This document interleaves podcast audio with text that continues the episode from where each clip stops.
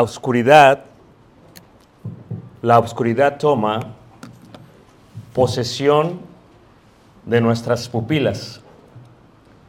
Cada día que pasa perdemos un grado de luz y la oscuridad toma su poder.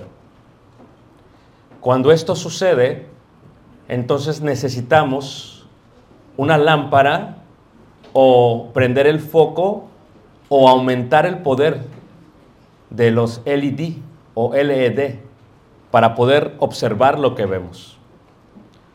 Hace un año en su casa, nuestro hogar, colocamos tres luces arriba de mi escritorio porque me di cuenta y me, me percaté que ya no podía leer muy bien. No era tanto que las letras bailasen, eso pasó después. Era el hecho de que me di cuenta de la necesidad de la luz para poder ver. Hablaba hace eh, unos, eh, unos minutos con eh, la espo- la- las hijas de nuestro hermano Esaú y preguntaba por su, su madre, la cual me dicen que ella ha perdido la vista en el mes de diciembre y que ahora no puede ver. Y nosotros a veces no apreciamos el hecho de poder mirar, el hecho de poder ver. Eh, estoy usando lentes por hace más de un mes porque yo para leer de ahora necesito ver. Y el problema con ellos es que una vez que los empecé a usar, los quise usar ya todo el tiempo, porque ya quería ver todo claro. Y, y el gran reto es que aun cuando como, quiero ver los frijoles y el arroz con claridad. No sé si les ha pasado a ustedes eso. Pero la capacidad de la luz es lo que te permite ver. Estaba viendo un comercial el otro día y vendían unos lentes con unas lamparitas aquí para ver. Y el mismo comercial lo vi hace unos años. Dije, ¿quién se le va a ocurrir comprar esos lentes? Ahora entendí por qué los tienen que comprar. Ayer veíamos que la palabra de verdad se compara a, a la luz. Es más, Jesús dice, yo soy la verdad, el camino y la vida, y nadie viene al Padre si no es por mí.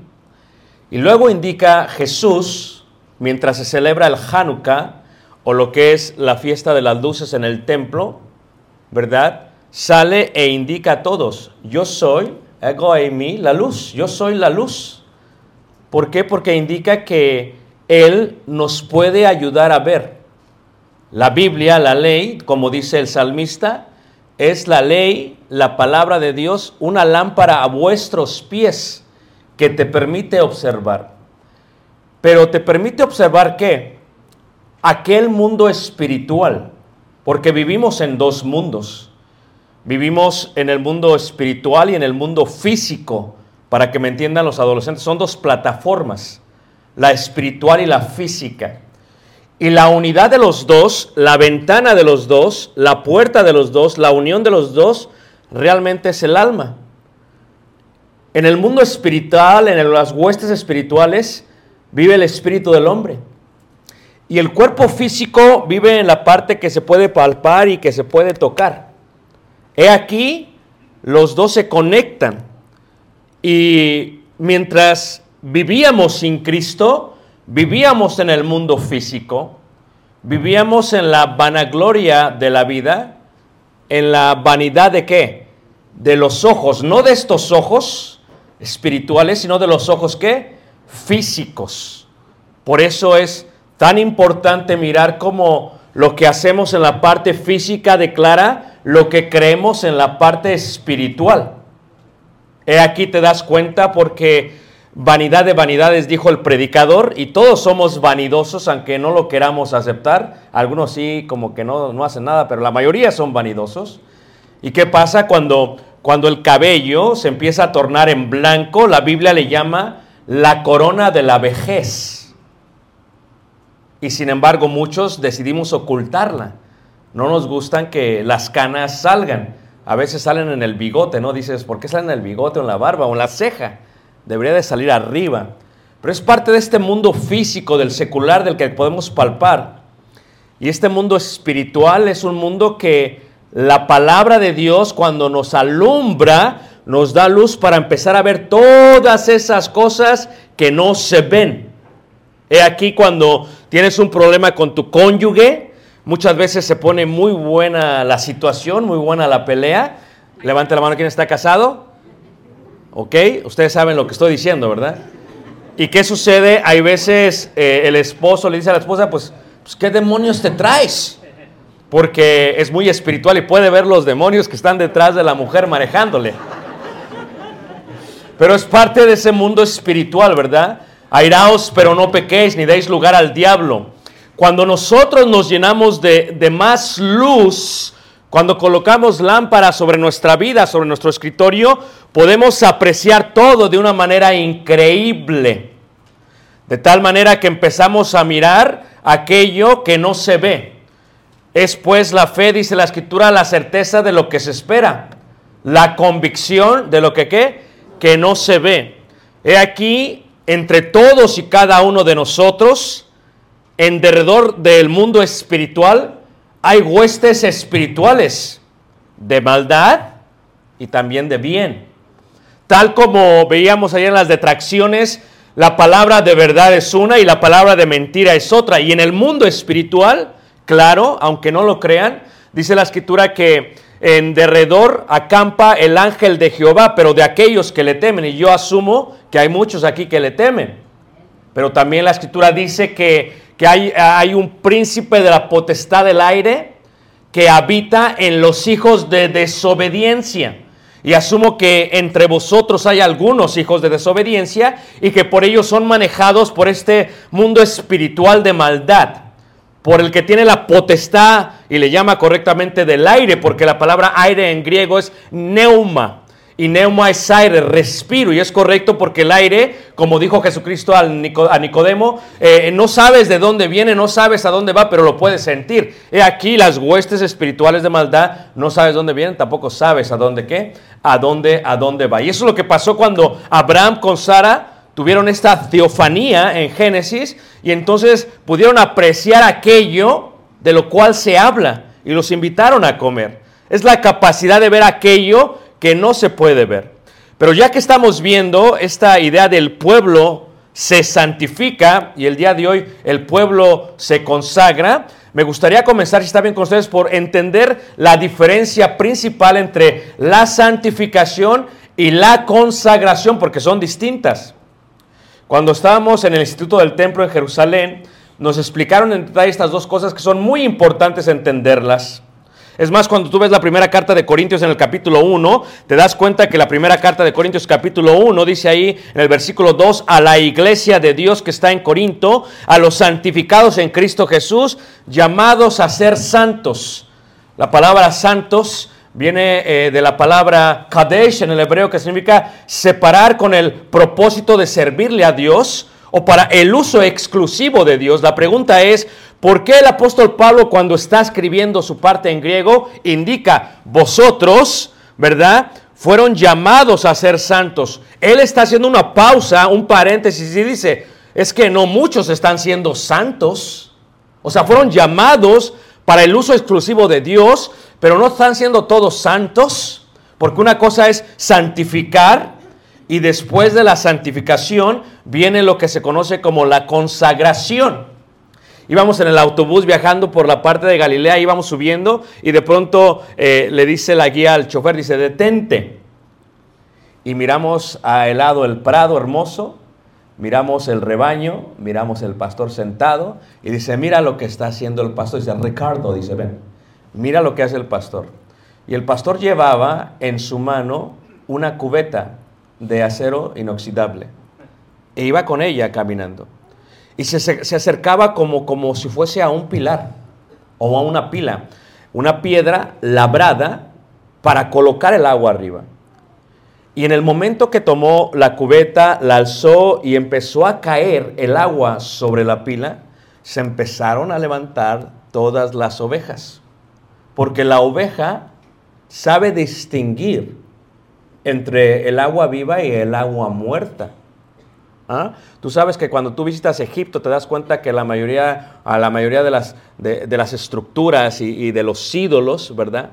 Y las esfinges, por ejemplo, están hechas con una cabeza a veces de carnero, porque los egipcios decían es que el carnero tiene la capacidad de percibir y oler el agua, aun si estuviera dos millas debajo de la tierra. Sí, increíble, hermanos pero los, los, rebaños que se pararon fueron y mientras, mientras este, este eh, pastor ponía el agua, se empezaron a, a, rodear, pero no tomaron hasta que el agua empezó a rebosar de la pila.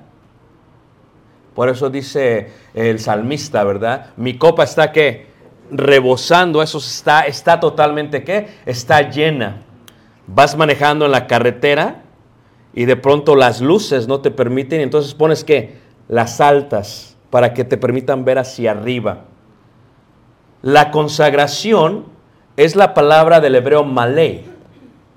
Y malei significa llenar, para que me entiendan, cumplir, completar, satisfacer, rebosar, sobre, sobre llenar. Esto indica que los corintios habían sido lavados y purificados y santificados, pero no se estaban consagrando. Y así vemos muchos hermanos y hermanas que vienen porque el llamado es celestial, pero todavía viven como si viviesen aquí en la tierra. Se comportan como los soldados cuando estaban al pie de la cruz, mientras echaban suertes, viendo hacia la tierra, buscando recibir los vestidos del Señor. O sea, tan cerca de la cruz y tan lejos de Jesús.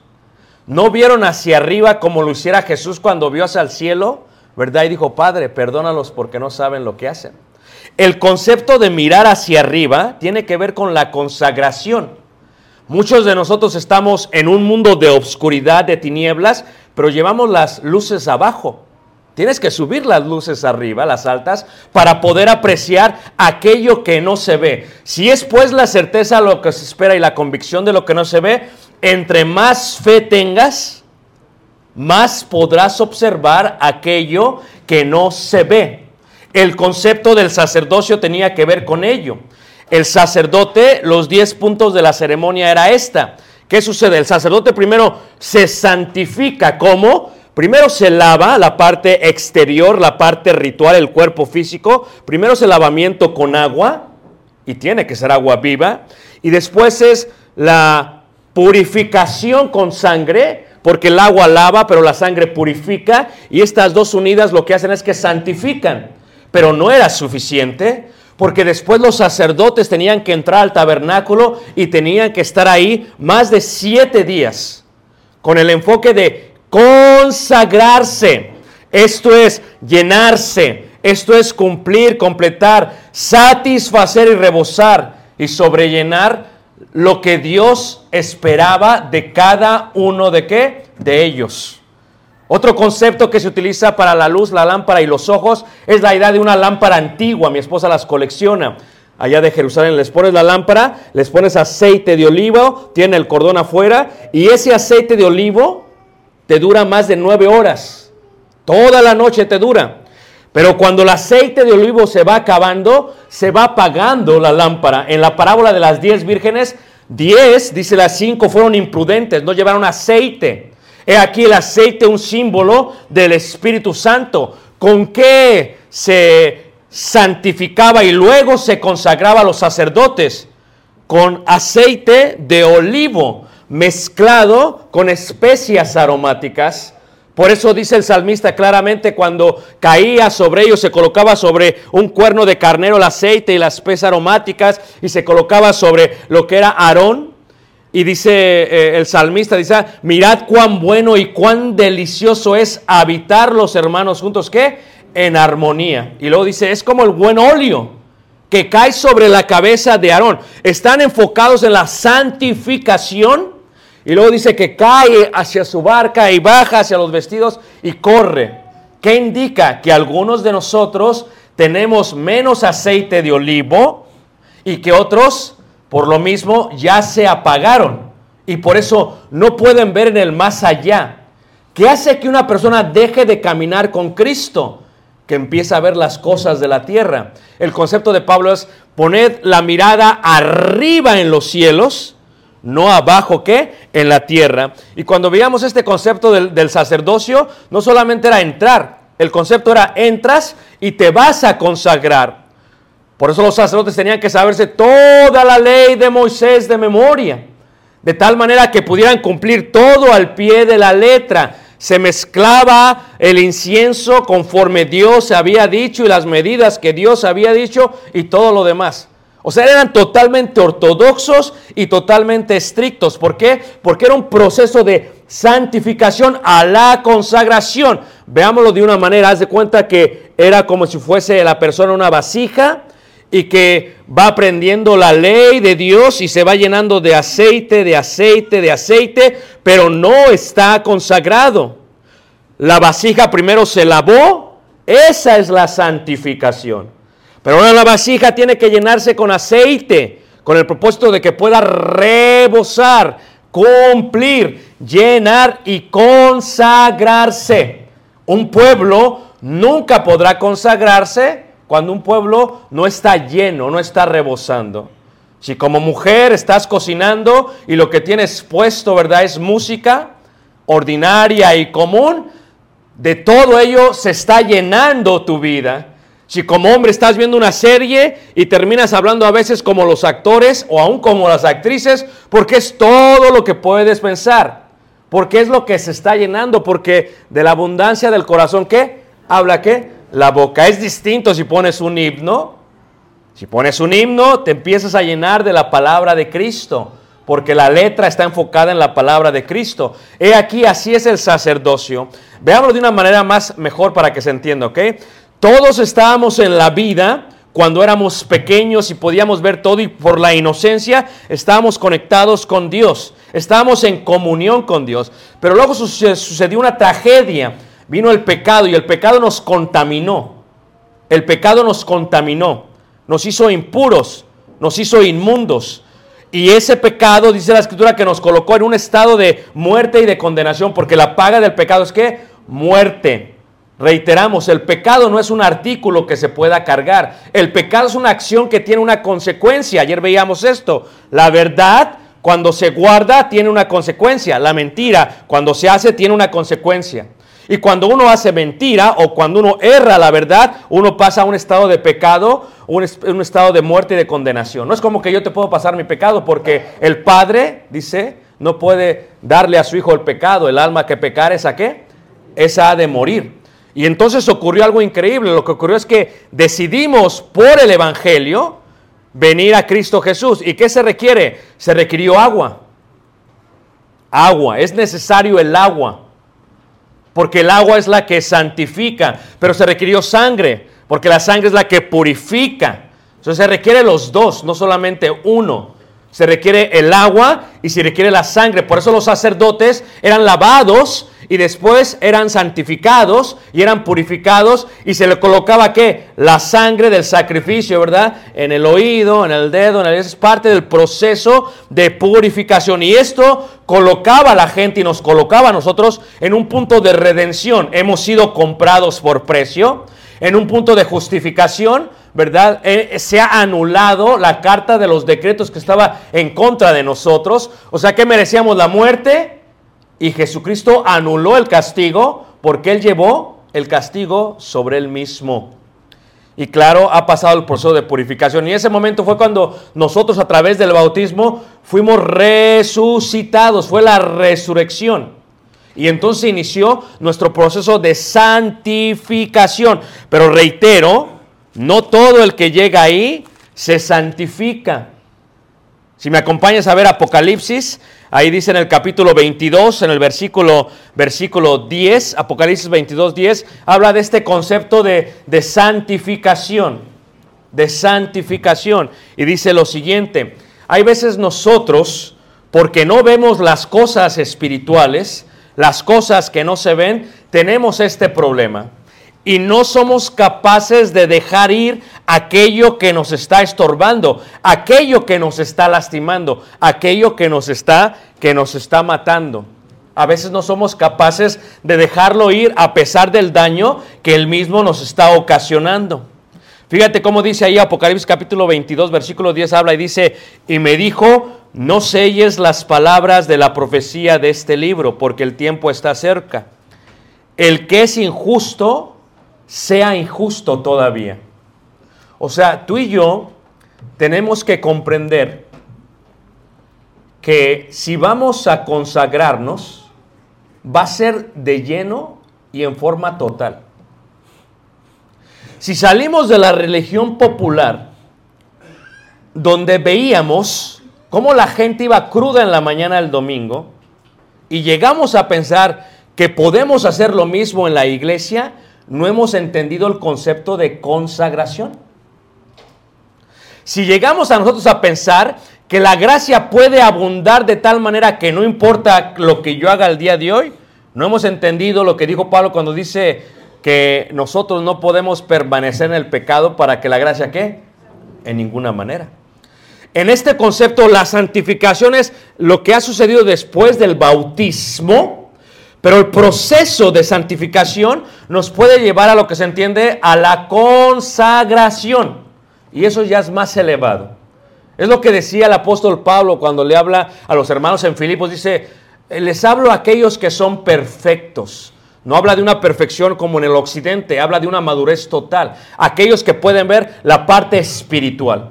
Cuando uno todavía es carnal, cuando uno todavía vive en el mundo físico, ¿qué es lo que pasa? Ves a un hermano que está pecando y a veces te gozas, porque ya la traías con él. Es que bueno que le pase eso. Arrástrate, ingrato. Es el tipo de... Pero cuando uno es espiritual, sabe que el hermano está pecando y que está dañado, porque es el enemigo el que lo ha sacudido.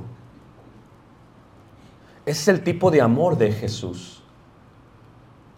Que cuando traen a aquella mujer adúltera y la colocan en el suelo, Jesús ve el mundo espiritual.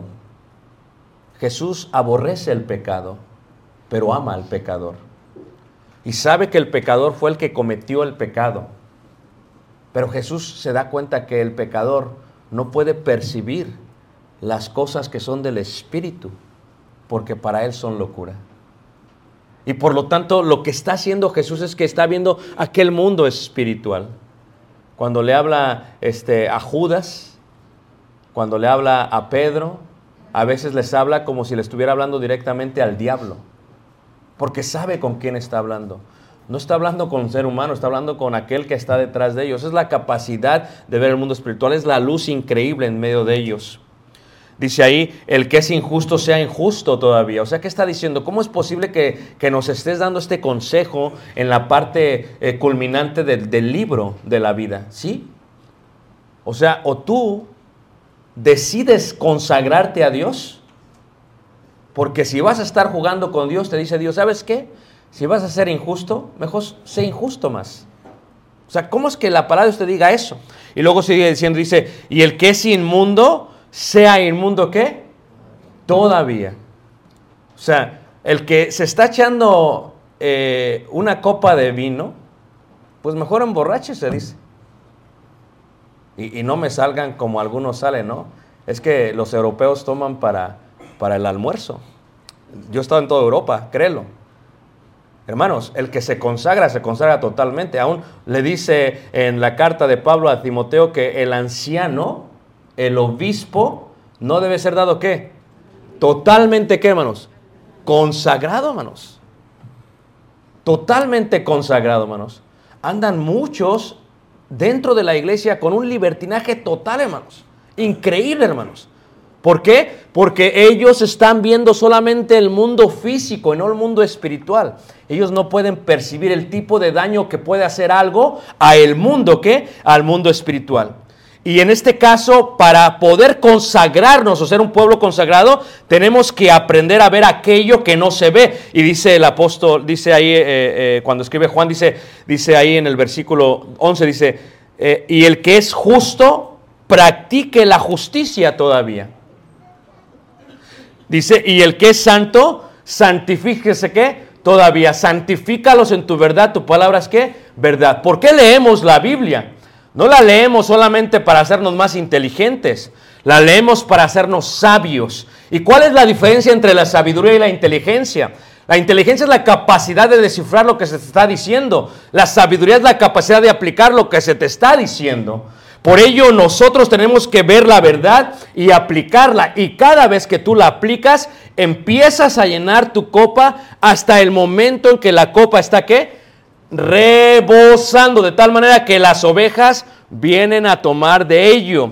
Como dijo Jesucristo, de vosotros correrán ríos de agua qué? Viva.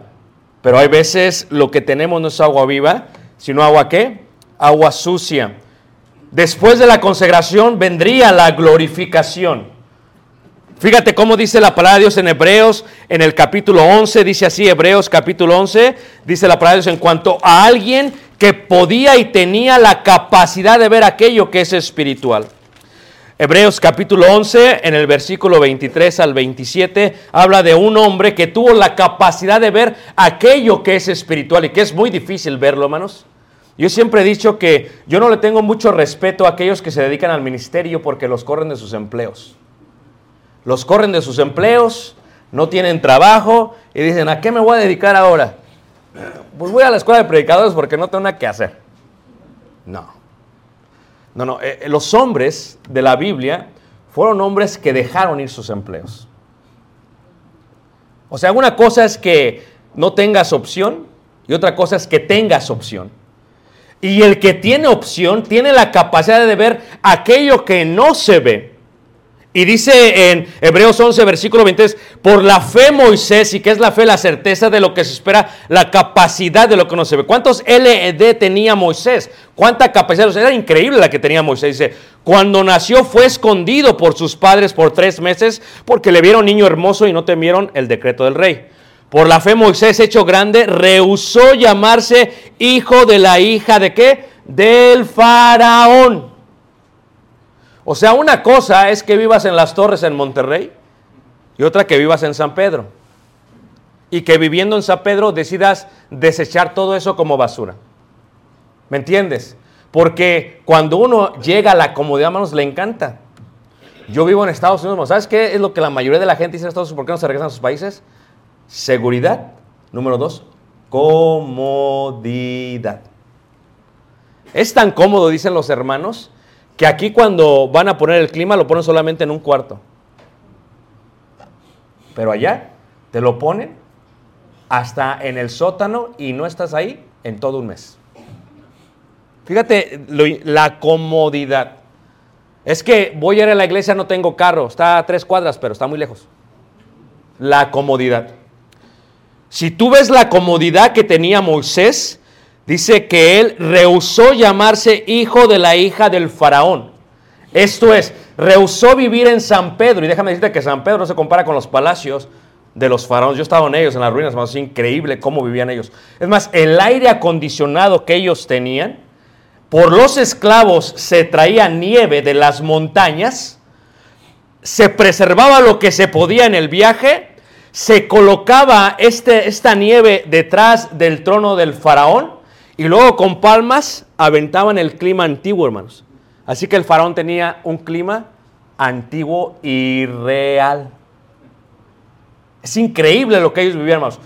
Se llevaba la fruta de los mejores huertos de días de viaje, se preservaba de tal manera que cuando la comiese el faraón, fuese realmente a su punto.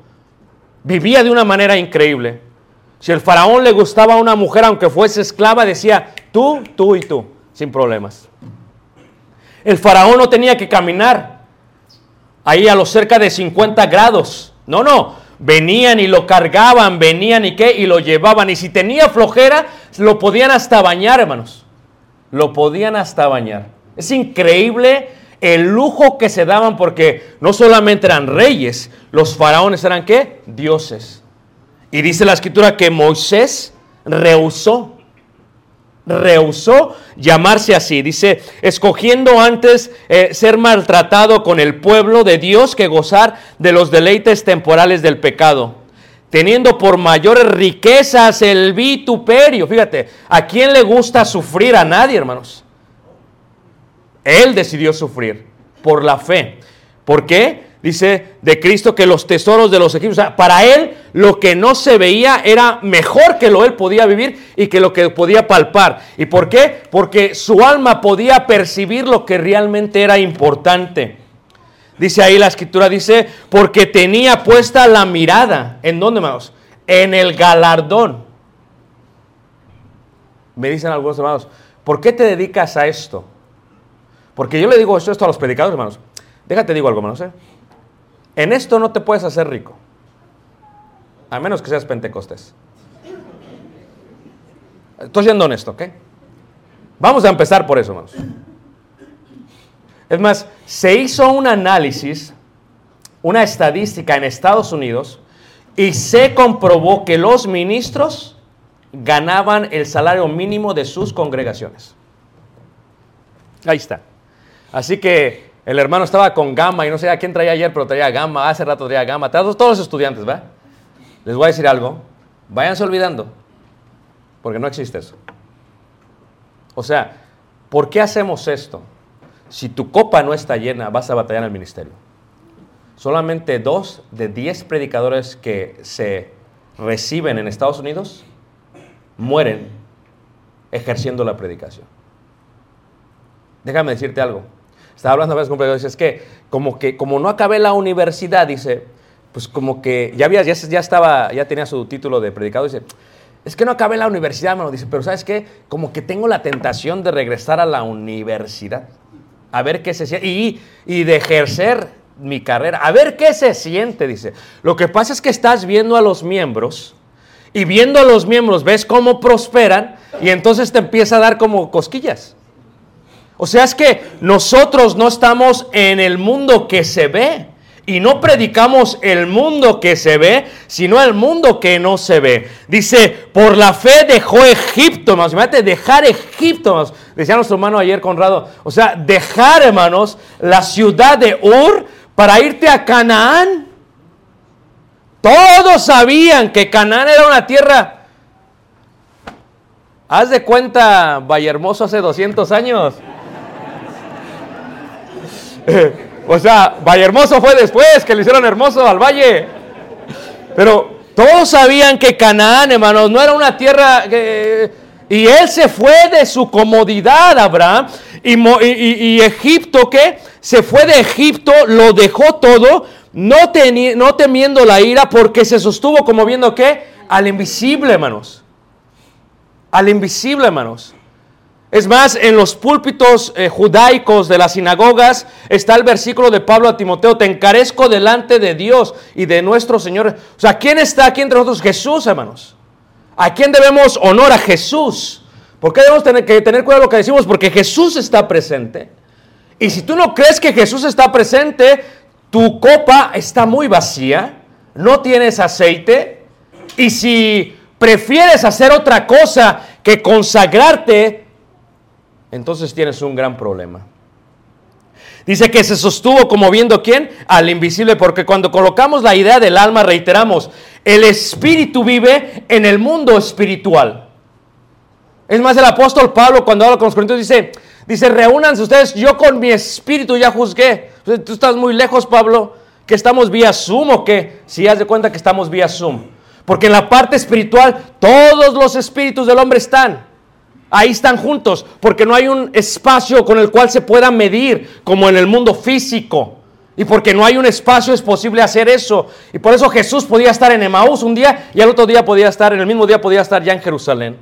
Y en este concepto lo que vemos es esa parte espiritual, las cosas que no se ven. Estaba aquel soldado y vio y vio todo el ejército y dice el profeta, Señor, ábrele los ojos para que vea que son más con nosotros que contra qué. Es la capacidad de ver aquello que no se ve. El alma es la ventana. Por eso toda alma que pecare, esa morirá. Y por eso la escritura dice que todos hemos de compadecer ante el tribunal de Cristo para dar cuentas de todo lo que hayamos hecho, estando en el cuerpo. ¿Por qué? Porque el cuerpo es manejado por el Espíritu. Por eso el cuerpo sin el Espíritu está muerto. Y, y si tu espíritu no está lleno de Dios, fue santificado, pero si no te consagras, si no te llenas, entonces te vas a pagar. La escritura dice claramente, por ejemplo, en la primera carta de Juan capítulo 1, si hablamos de la idea de la lámpara, dice primera carta capítulo 1, versículo, versículo, uh, primera carta de 1, versículo, versículo 5, dice, este es el mensaje que hemos oído de él y os anunciamos, Dios es luz. Dice, y no hay ningunas tinieblas en él. O sea, si yo ya no puedo ver, hermanos, ya no, y me estoy frustrando últimamente. El otro día estaba haciendo algo y le hago así, mira, le hago.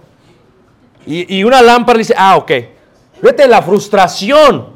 O sea, en la parte espiritual, Dios es luz. Si tienes problemas, si tienes adversidades, si tienes pruebas, no vas a buscar entre las tinieblas la solución. Las abres a la luz y las examinas con la luz. Y cuando se abren conforme a la luz, Dios te dice cómo solucionar las cosas. Dice, y no hay ningunas tinieblas en él. Si decimos que tenemos comunión con él, fíjate, y andamos en tiniebla, mentimos. O sea, decir que soy cristiano, decir que soy miembro de la iglesia y andar bailea- bailando zapateado y excusándome diciendo es que es un baile cultural, hermanos, por favor. O sea, e- explíquenme, yo no sigo sin entender la gente, hermanos. O sea, somos tan cerrados que solamente vemos la cultura mexicana, hermanos. Tienes que abrirte un poquito, hermanos. El baile es baile y es pecado, hermanos. Como lo quieras ver, aunque lo hagas con tu mujer y nadie te vea. Es muy carnal. Ah, como tú lo quieras ver, hermanos. Claro, si tú no lo ves es posiblemente porque todavía estás en qué? En tinieblas. Si tú no guardas un mandamiento y tienes misericordia con aquellos que necesitan es porque estás en tinieblas. Si tú no vienes y te reúnes es porque estás en tinieblas. Porque la comunión tiene que ver con la reunión. Como luminares, dice la escritura. Dice, y andamos en tinieblas mentimos y no practicamos la verdad. La verdad se practica. Si no se practica, estamos en tinieblas. Aquí dice, pero si andamos en la luz, ¿y qué comprueba que andemos en la luz? La palabra que es predicada y que es practicada por nosotros. ¿Fuimos santificados? Bien. ¿Ahora qué? Hay que consagrarnos. Vienes, escuchas, practicas. Vienes, escuchas, practicas. Hay un concepto que me decía el maestro, decía, entiende la idea de la fe. Romanos 10, 17. La fe viene por el oír, pero nosotros la vemos en forma occidental. Te la presento correctamente, ¿ok? Para el hebreo, oír es shema, es obedecer. No nomás oír como nosotros. Por eso tú le dices a tu hijo, hijo, haz esto. Y luego dices, ¿me oyes? Sí te oigo, pero no lo voy a hacer. ¿Sí ves el concepto? La fe viene por el oír, o sea, Shema, el obedecer. Si alguien predica la palabra y la obedeces, tu fe va a crecer. Porque vas a comprobar, no en una forma teórica, sino empírica, que lo que dice la palabra da su fruto. Y cuando uno comprueba por sí mismo, la convicción crece, hermanos. Por eso es increíble cómo los discípulos en el primer siglo morían por la fe, los mataban por la fe, llenaban de luces las calles de Roma en estacas gigantes y los quemaban por la fe y los aventaban al coliseo por la fe y morían por la fe. ¿Cómo es posible si estaban locos? No, hermanos, es que se sostenían como viendo qué? Al invisible. Es la idea y la capacidad de ver a todo aquello que no se ve. Y el alma, eso es lo que precisamente hace, dice ahí. Pero ah, si andamos en luz como Él está en luz, tenemos comunión unos con otros, dice, y la sangre de, su Hijo Jesucristo nos limpia de todo qué? De todo pecado. Ya, ya se pusieron allá ya en tinieblas, ahorita le prenden la luz. Dice el hermano, dice, para dormir a gusto, para dormir a gusto. ¿Saben ustedes que con el cubrebocas, hermano, le digo a mi esposa, era bien difícil porque eh, sacaron tantos tipos de cubrebocas, pero qué sueño se aventaban los hermanos. Porque se lo ponían así tan arriba, hermanos. Que, que, y uno decía, ¿estará despierto o no? Hasta que de pronto le hacía así, estaba dormido el hermano. Eh, ahorita le, le creo que se fue la luz, pero ahorita, ¿me, siguen todos aquí, hermanos? Muy bien, dice la mamá, para dormir más a gusto, dice el hermano. El alma, hermanos, coloca esa parte, nos permite ver aquello que no se ve, aquello que es imposible ver, hermanos. Aquello que es imposible hermanos. O sea, tú a su tiempo vas a cegar. O sea, ¿cómo es posible? Fíjate, la misma agricultura nos enseña esto. O sea, ¿cuántas veces te arrimas a un pequeño árbol de manzanas y le gritas, dame manzanas, dame manzanas? No, hermanos. Primero se siembra, luego se cultiva, luego se riega, luego se cuida, se fertiliza y te esperas hasta que crezca, hermanos. Así es la fe. Tenemos que aguantar hasta el final. No puedes comer del cielo hasta que en la tierra vivas en el cielo, hasta que la iglesia sea el cielo para ti. Si la iglesia no es el cielo para ti, no puedes estar en el cielo. Porque la iglesia es el reino de qué? De los cielos. Está dando una serie del cielo y, y le decían a los hermanos, véanse unos a otros. Así se va a ver el cielo. Dicen, no, mano, ¿cómo que así? Pero estás viendo las cosas que se ven y no las que no se ven. Y aquí nos vamos haciendo viejos, nos vamos arrugando, se va cayendo el cabello, hermanos. Duele la espalda, las desveladas nos corrompen ya. Es increíble lo que pasa, hermanos. Pero no es cierto que aquellos que se han consagrado, como el apóstol Pablo, dicen lo siguiente. Si por dentro, ¿verdad? Este cuerpo se va desgastando de día en día, hermanos. De día en día, me dice el doctor, porque yo corto los días, me dice el doctor, "Jerry, cal- cálmate, vas a tener que hacer otro ejercicio de impacto porque eso te está impactando mucho las rodillas. No las vas a usar. Mi padre tenía las rodillas así como charrito, hermanos. Se las operaron y las quedaron rectas, hermanos. Uno se va desgastando. Pero Pablo lo dice correctamente. Pero adentro, hermanos. Pero adentro. Yo cuando era pequeño trabajaba de cerillo en la Ciudad de México. ¿Saben lo que es cerillo? Y eh, cuando empezaba a meter los artículos de la tienda en las bolsas y en las cajas, y hasta le echaba muchas ganas. Me movía hasta de más. Porque quería que la persona, ¿qué? Y le daba y le daba y le daba y hasta se las ordenaba. Era bien ordenado. Me, enca- me encanta el, juego de Tetris por lo mismo, porque podía acomodar las cajas sin problema. Y luego de pronto, manos, porque veías la persona muy elegante, dices, este me va a dar mucho, pero eran los más codos, man. ¿O no es cierto? Hasta le hacían así, hacían, para la próxima, mijo, para la próxima.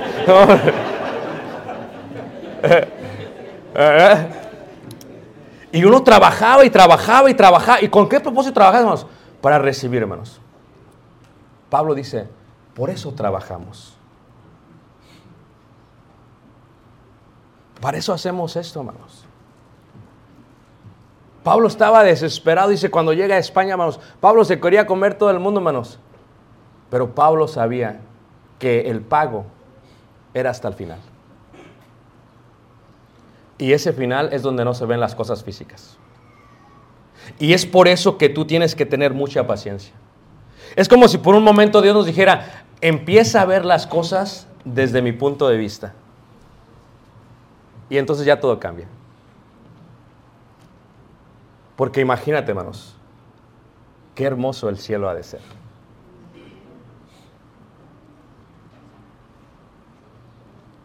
¿Cuántos hemos perdido hermanos? Qué hermoso el cielo ha de ser. Nuestra hermanita está en el hospital, la van a subir a piso, tengo entendido a las dos la subían, ya está en el piso creo. Y no puede ver. Casi se les va en diciembre, dice los hermanos. Si a veces no sabemos que el milagro de, de la vida es increíble cada día que pasa, que estamos saludables, es un regalo del cielo para cada uno de nosotros.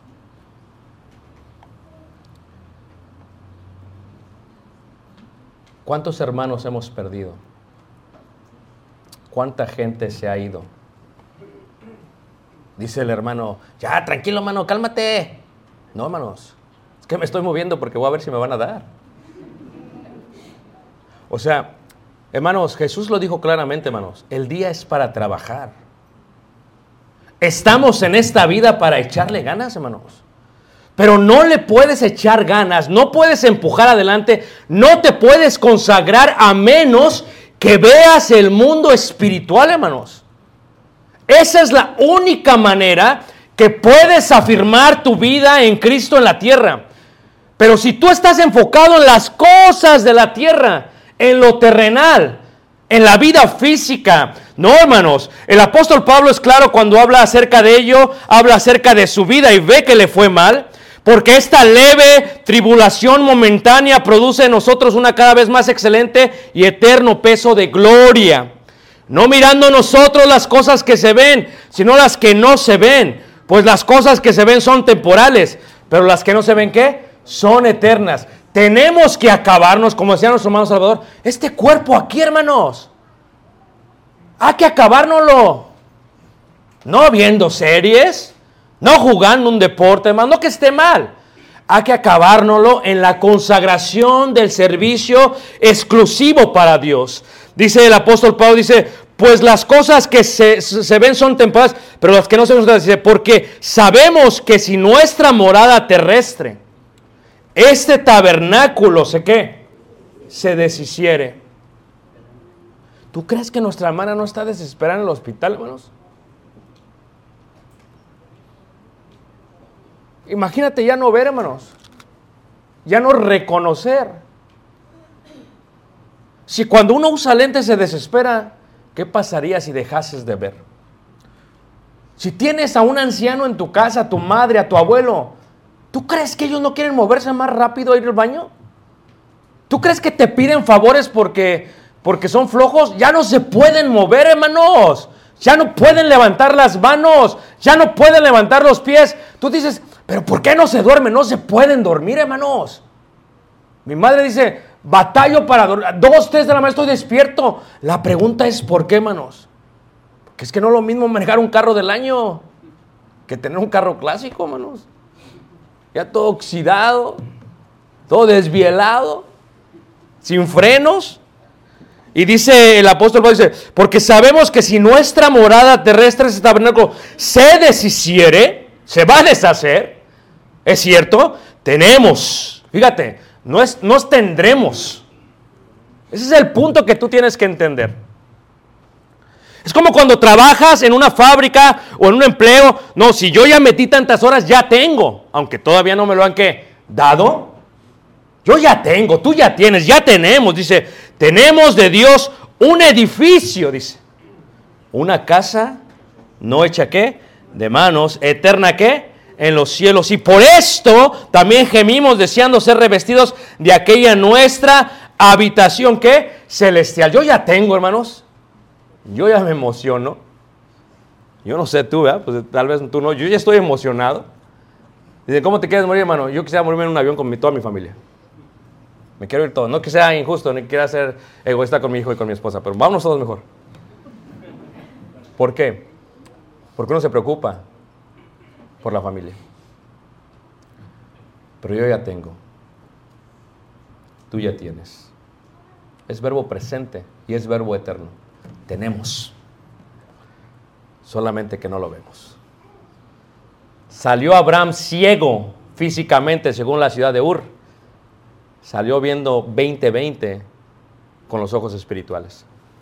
Salió Moisés ciego según los egipcios y aún los israelitas. Pero salió viendo 20-20 sosteniéndose para ver al invisible. Déjame decirte algo. Todos aquí tenemos una visión. Y ya sea que veamos las cosas desde abajo o que las veamos desde arriba. Y déjame decirte algo más. El cielo es un bello lugar. No sé si han escuchado cielo, pero a mí me encanta. Lo escuché en Venezuela. El cielo es un bello lugar, lleno de amor y de paz. Quiero ver a mi Salvador. El cielo es un bello lugar. Quiero ver el cielo es un bello lugar, lleno de amor y de paz. Quiero ver a mi Salvador. El cielo es un bello lugar. No, yo estoy preparado. Porque ya sea que vivamos o que muramos, ¿del Señor qué? Somos. Pero no todos ven eso. ¿Nunca han visto ese video de esa bebé que no puede ver y de pronto le ponen los lentes? La única manera que tú puedas ver lo que te digo es que vengas a la luz. Ese es el secreto de la vida, hermanos. Que vengas a la luz. Y existe un bello lugar. Y yo te quiero invitar a que por un momento veas aquello que no qué y te consagres. Estando seguro que Dios no es injusto para olvidar la obra que hacemos para el servicio de los santos, hermanos. Dios no va a ser como aquellos codos que pasaban y no daban nada. Dios te va a dar conforme hayas que sembrado. Te quiero invitar, sostente como viendo al invisible. Pongamos de pie, cantemos este himno de invitación.